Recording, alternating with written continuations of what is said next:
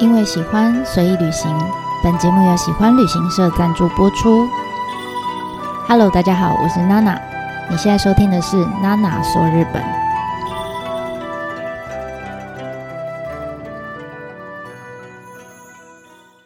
Hello，大家好，我是娜娜。上一集啊，我们有讲到，就是安藤忠雄他设计的整个建筑的空间是非常有魅力的，对不对？那我们也常常被他设计的这些光影变化所吸引哈。但是你知道，这些建筑其实要被当成美术馆来使用的时候，对于馆方人员或者是对艺术家来说，其实是不太好用的。那所以呢，呃，建筑师、管方人员跟艺术家，他们这几个呃人，好几个关键人物之间，必须要很充分的沟通跟合作，才有可能让一间美术馆的空间呢，就是兼具。呃，光线丰富的变化，然后又可以不让光线直射在展览品上，就不会伤到展览品。好，譬如说，呃，之后他在安藤忠雄在指导上面，在二零零四年的时候，他就曾经跟三位不同的艺术家。一起讨论，哈，就是在盖之前，他就跟艺术家讨论好，然后艺术家来说他想要做什么样的作品，那等于是这个这个地中美术馆非常酷哈，他就只展三个作品，而且这三个作品都是为艺术家他们的作品量身打造，基本上是不会换的，好，但这个我们之后会再做呃分享哈，这个是地中美术馆，但是我们现在讲的这个贝勒森这家美术馆情况就比较特殊一点。因为基本上在安藤完成呃美术馆空间的时候，有很多的呃我们现在看到的这些常设的馆藏作品根本还没创作，还没有出现，所以呃我们都说刚开始那几年，因为展品还不够多，所以这个空间里面大部分都是呃策划一些主题性的展特展。那随着后来慢慢贝勒森集团，呃，采不可能有些可能是采购来的，有些是直接请艺术家来到指导上面，呃，助导创作的艺术品。哈，anyway，不管怎么样来的这些艺术品都是后来才进到这个美术馆里面的。那你知道，就是这些艺术品或是艺术家进来看到这个空间的时候，他们就会有一些。很有创意的发想跟想法嘛，哈，就这一段期间呢，就不断的这些人哈，这些艺术家们就不断的呃挑战安藤忠雄对他建筑的一些你知道坚持，也不断挑战他的极限，这样哈。所以这一次呢，我们就来跟大家分享，到底里面有哪一些作品是曾经让安藤就是哭笑不得，然后面临崩溃的作品，哈。好，那如果你是第一次听到娜娜的 podcast 的话，这边稍微跟您说明一下，就是下面的分享内容呢，很多是我自己在带团的时候，可能是在巴士上或在行程的过呃旅程中，跟旅伴们分享的一个内容笔记。因为我不录下来，我不写下来，我也会忘记。好，所以这些内容很多是掺杂我自己的呃曾经在艺术季活动里面的一些体验啊、感想，还有小故事。那对于你已经去过的朋友来说，你可能会觉得哇，充满了回忆这样哈。那如果你现在是正要计划呃前往濑户内艺术季的话，可能下面内容会有一点暴雷，好，所以你自己呃。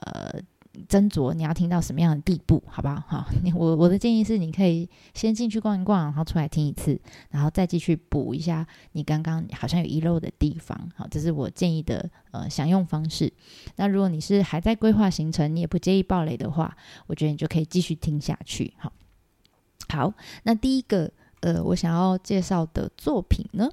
就在入口的，应该讲说柜台的那一层楼，就是你进去的。二楼哈，那我们上次有讲到有一个圆弧形的展间嘛，其实你在进到这圆弧形的展间之前，好，我建议你还没有进去哦，我建议你可以在旁边有，你会看到有楼梯，啊，你就爬上楼梯去看。那这个楼梯呢，呃，它就会面对这个圆圆形的展间哈，一大面清水混凝土的墙，你可以仔细找找看，这这里哈有有一个角落是这整个建筑里面。里面内部哦，外部不算，内部唯一长草的地方，而且这个长草的地方还是大家都够不到的地方。我给你三秒钟找找看，你可以按暂停。好，你找到了吗？这个长得很像杂草一样的作品，它是作品，它不是草，哈，它是真的作品。它作品名称呢就叫做杂草。那这个艺术家很可爱哦，他叫呃须田月红。你如果现在就站在作品上呃的前面哈，当然你够不到它啦，可是你看得到嘛？你可以猜猜看，它是用什么东西来做创作的？它的原料是什么？他这个艺术家很好玩，他作品大部分都是以花啊、呃草啊、叶子啊这些东西为主哈。那一开始我就想说，他做的这些东西都是很很轻薄的，所以我以为，哈原本我以为他是用纸、和纸啊，或者各式各样的纸去折出来的。但后来我才知道说，哇哦，原来呢，他所有的装置艺术作品都是用木头去雕刻出来的。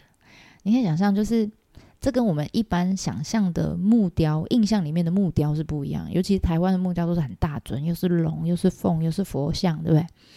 他不是，他雕的这些木雕的创作都是小小的，可能小花、小草、一片叶子这样。而且最幽默的就是他很喜欢把他的作品放在真的小草可能会出现的地方，是小花。可能会出现的地方，他觉得这样子才算他作品的完成。好，所以他的作品不是刻完就 OK 了，一定要放在对的地方才叫完成。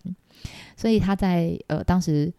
做完这些杂草之后，他在贝勒森之家里面，他就开始找他想要把这些草种在哪里。好，最后他就发现，嗯，这一块好，就是在这个楼梯旁边的一个墙面上，其实很高诶，那个应该我猜大概有一两层楼高吧。总之呢，这个作品是。艺术家本人他爬亲自爬上梯子，然后种上去的。那因为这个杂草是绿色的，而且呃，它的怎么样量体好非常的小，这真的像是小草一样。然后又刚好被种在这么大一片，其实那个清水混凝土的存在感非常强烈哈。所以你就会觉得哇，真的就是跟他的呃作品名称杂草一样哈，就是很你如果不讲，常常大家就是嗖就走过去了。就是大家很容易忽略它的存在，因为它非常小。然后甚至呢，好有人发现它了。如果真的有人发现他，还会曾经还有呃来访的人就去跟馆方人员就是。嗯，呃，算客诉吗？哈，就说他以为是馆方人员没有打扫干净。他说：“你们居然让安藤忠雄的作品长出杂草来，你们这样不行。”就就很严厉的指责了美术馆的人，这样哈，要让他们把这个杂草处理掉。所以我觉得这，嗯，这个作品其实让我想蛮多。我觉得这可能就是艺艺术家想要表达的一个一个概念吧，就是你知道，在万物之中有这么多。看起来不重要的这些杂草，或者是我们不知名的路边的小花，其实它们都有它们存在的价值。那我们可能就是其中之一，我们不要随便否定自己，好不好？因为我们光是存在那边，就是存在在这个这个 moment，存在在这里，就是一件很受人瞩目的事情了，就会有人想要把我们拔掉了。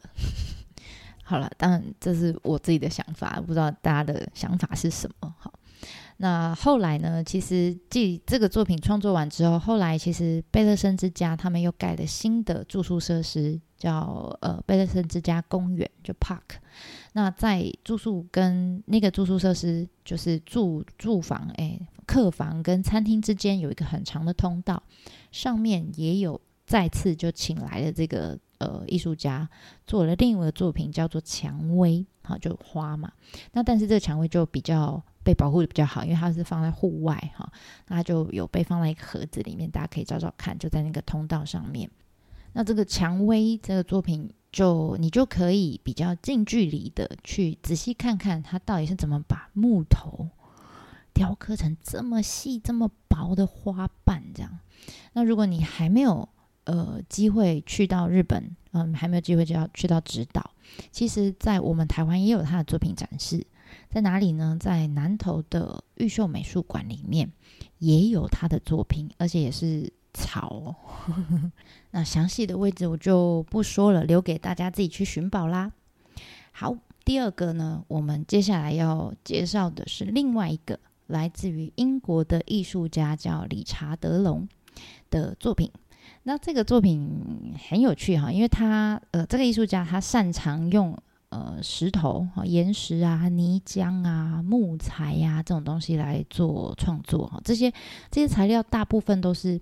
呃，他有个原则就是希望都是拿一些呃来自于大自然的，然后形状不规则的这种东西，然后他尽可能的都不做任何的加工，他就直接把这些东西拿来，可能排列成呃线条啦，或者是一些几何形状的一些装置艺术。但你也可以说是雕塑品。Anyway，这就是他的作品的特色。那当初服务总银囊先生，他除了呃采购来的艺术品之外呢，他也开始邀请一批呃艺术家来到指导，呃，就请他们住在这边，然后同时呃进行创作哈。就是他们住在这边的期间，他们就可以去看到底指导有什么东西，哈，哪些是专属于指导，然后有指导特性的东西。那也希望他们可以。借由住宿的期间，大概两个礼拜左右，去呃创作出专属于指导的这种我们叫特定场域艺术品。那结果呢，这个呃理查德龙他那时候就在指导到处晃啊，到处走一走啊，他就发现哦，海边有很多的漂流木，然后呢，街上呢有一些就是荒废掉的老房子，可能倒塌了这样，但是就歪歪斜斜的还站在那里这样。所以呢，他就用这些呃呃漂流木哈捡来的漂流木，或者是废弃老房子的这些木头建材，有些甚至连钉子都还在上面，他就是尽可能不去做加工跟改变。然后还有找呃岛上的石头啊等等之类的，然后创作出各式各样的圆形作品。其实你说创作，倒不如说他就是把这些东西。摆放成一个很很大、很完整的圆形，好，那代表就是说，指导其实是一个汇集、汇聚所有能量的一个场合、场所这样子。那这些摆在地面上的作品，好，有石头的，也有木头的，那只有一个例外是在墙面上的。那这个墙面的作品名字非常长，哈。叫做濑户内海雅芳河的泥之环，下面我们就简称它叫泥环。什么意思呢？就是呃，据说然后当初安藤忠雄最初的预想嘛，就正正常的想象就是呃，美术馆里面有一面白墙，那这墙上大概可能就是挂一些画作啦，或者是挂一些比较。建根的艺术品哈，就没有想到这个理查德龙他来了之后，他就看到这一块墙，他就 他就双手沾满了泥巴水和泥浆，他就灵感一来，他就这样咵就开始在这个墙面上就裹起来了，就开始涂啊抹啊这样，呃，最后过了三十分钟之后，你就看到墙上有两个。圆圈也是圆形哈，圆形的画作，但这画作是用泥巴水去画的，泼上去的这样。所以你你你仔细靠近看，很好玩哈。你仔细靠近看的话，这个你会觉得它就是一个很理智的，就是几何圆形这样，很西方的感觉。但其实这些圆里面呢，有很多很像竹子、竹呃，或是柳树啊等等这种很东方的图腾跟纹路在里面。那据说就是 安藤忠雄后来。在后来的演讲上面，他就常常讲到这个作品，他就很北松，他就说：“你老兄如果在我墙上画两个圆，我还可以接受；但你用泥巴水来搞我的墙，我真的是 很气这样子。”然后就几年之后呢，很好玩。几年之后，在呃美术馆的上面，他们这个集团又增建了另外一个住宿设施，叫贝勒森之家椭圆。然后这个这个这个这一栋住宿舍是只有六个房间，然后一样当然也是安藤忠雄帮他们设计跟新建的。那建筑落成之后啊，呃，就服务总长就觉得，哎，这房间空空的哈，墙上好像少了一点什么啊，当然就是艺术品嘛。那但是你知道那个时候的指导其实知名度还没有这么高，好，所以他在。像新建啊，或者是营运上面经费相较之下就蛮吃紧的。然后他又，但是他又希望艺术家们这个呃作品可以挂在这个这个房子房间里面，但他费用很高啊，那怎么办呢？所以这时候他们就想到一个妙招，他们就说跟这些艺术家讲说：“哎，来来来来来，我们新饭店落成了，新的房间落成了，你们要不要来？”住住看，给你们住，就免费招待你们住。然后，但是呢，很坏啊，他们就完全不帮他们排任何其他的行程，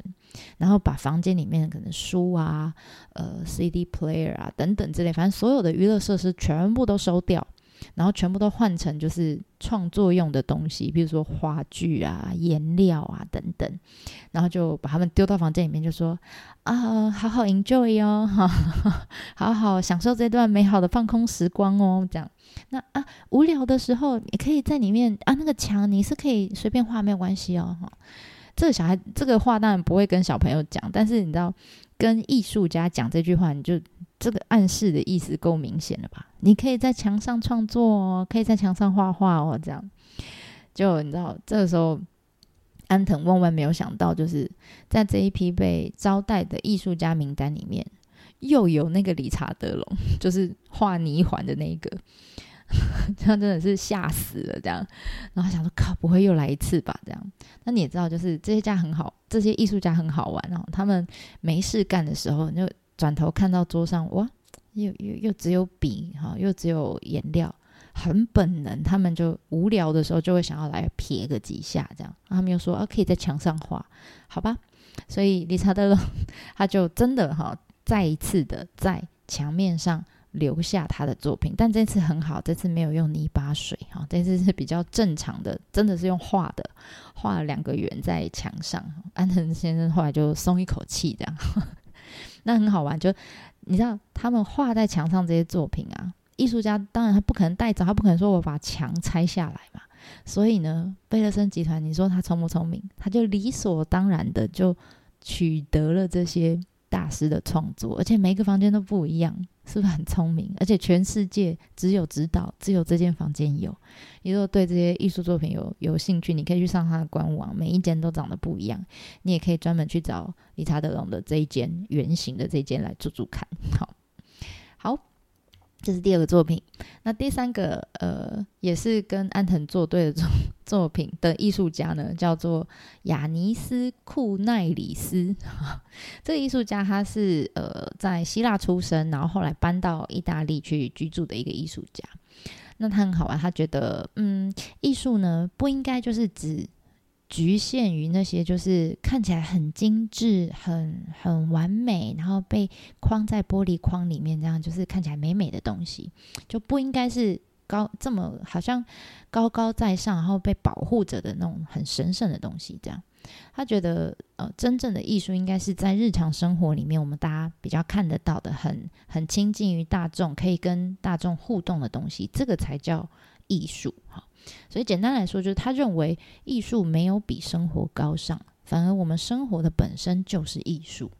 这句话有没有很艺术？好，总之呢，你看到他的作品就呃，你大概可以理解，因为他拿来创作的这些材料，大部分都是真的是跟我们生活息息相关的东西，譬如说有棉花、有衣服、树枝、玻璃、呃，金属、布料、麻袋。碗等等，好，甚至诶用过的铁轨或者是马，活生生的马哦，这些都是他曾经拿来呃当做创作美材的东西。那他这样子的创作理念，其实跟服务总一郎他讲的呃提出来的自然建筑还有艺术共生的这个理念，其实是蛮类似的。所以他也是呃服务总一郎早期邀请来驻岛的第一批的艺术家之一，哈。那当然，他在其实他在驻岛创作那两个星期之前，他已经来过几次，然后他就请呃请岛上的居民先协助他收集一些他要创作的材料哈。那这些材料包括什么？包括废弃老屋里面的呃建就是木头啊，用过的木木头，然后或者是呃不需要的和服、布袋，嗯，使用过的碗。等等啊，反正就是你们生活里面曾经用过的日常物品，或是废弃不要的东西，这样全部好就收集来。然后呢，他就把这些东西呢，用很厚的一个铅一层的铅板，这样一圈一圈的卷起来，长得有点像是可能当时候指导的呃居民有请他吃过那个海苔卷一样，海苔寿司这样。那这每一个看起来好像很简单。很好做的海苔卷，其实它的呃制作过程不是很轻松，因为呃第一个铅板很重嘛，而且它的讲呃卷法其实很讲究，就是它要让它的成品看起来虽然是铅板，但要让它看起来很轻盈的样子，所以有一个卷的方式，然后最后呃设计出来的这个缎面也要漂亮等等之类的，所以呃其实蛮耗时间的。据说那个时候一天呢，他还有呃他在做的时候，艺术家在做的时候，还有请到冈山跟京都各个地方相关科系的学生或是职工来。大概有十几个人的团队帮他一起完成哈，但是据说这么多人一天大概可以卷二十卷，就很已经是极限了，一天二十个。然后他们最后呃完成了目标是要完成三百个，那你知道因为数量非常的多，所以他们要非常多的铅板。好，那那时候在做这个作品创作的时候，一度还造成全国哈全日本的铅板的盘商，所有的铅板都卖光了。然后他们就美术馆说啊，怎么办呢？他们只好就是往下游去找哈，去找下盘的这些零售商去做采购。就因为这些零售商，他们可能做一些加做过一些加工改改过了那个规格，所以他们买来的铅。铅板的那个厚薄不一，就是又让整个制作过程就更加耗时、更加复杂。这样，总之花了很大的力气，才好不容易最后完成了大概三百个海苔卷，然后再把它们一层一层一层的这样堆叠起来，一直叠到呃跟天花板一样高为止。这样，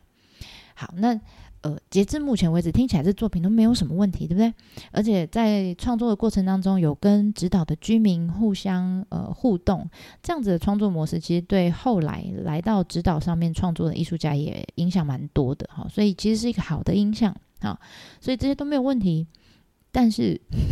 问题在于这个艺术家呢，他就呃逛完了整个美术馆空间，他要挑一个他放他。艺术品的地方嘛，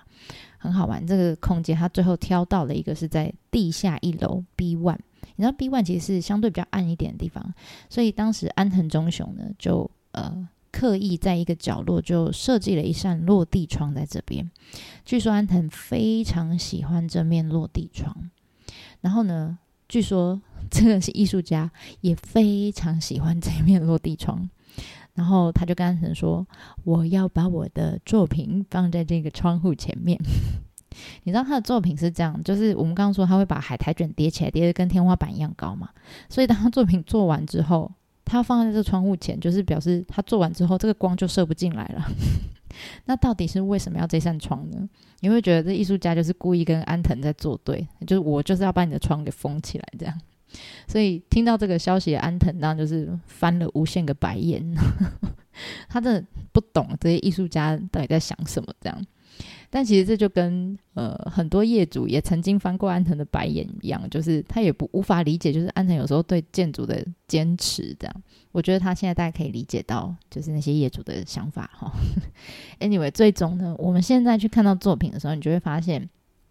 呃，这个作品的左边，最后最后还是留下了一小扇的落地门的空间啦。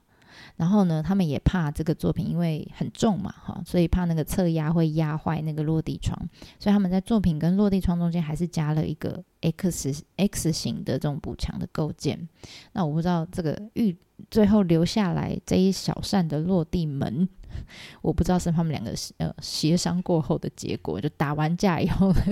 好啦，不然你留一项给我这样。那 我不知道，我觉得蛮好玩的哈。那最后其实，嗯，这个作品还有一个地方我觉得很有趣，就是让大家可以仔细看一下，就是如果你现在去，我们刚说他刚做完的时候，真的是海苔卷是叠到天花板，但如果呃你现在去看，你会发现。